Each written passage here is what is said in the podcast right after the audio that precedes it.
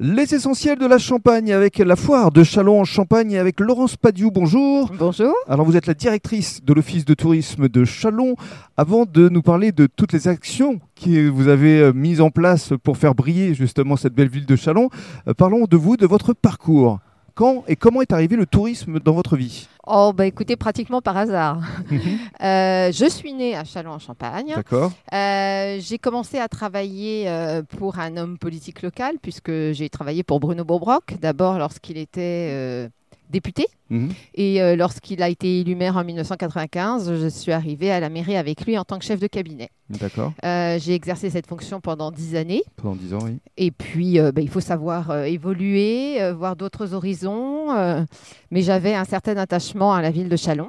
C'est pour ça que vous vous êtes euh, dirigé vers le tourisme Et voilà, j'ai j'ai fait un petit peu le tour de ce qui euh, me, me passionnerait de, de faire. euh, Quand on est en cabinet, on, on a un travail absolument passionnant, on touche à tout. Euh, donc euh, il fallait que je me trouve une seconde carrière, si je puis dire, qui euh, m'enthousiasme tout autant.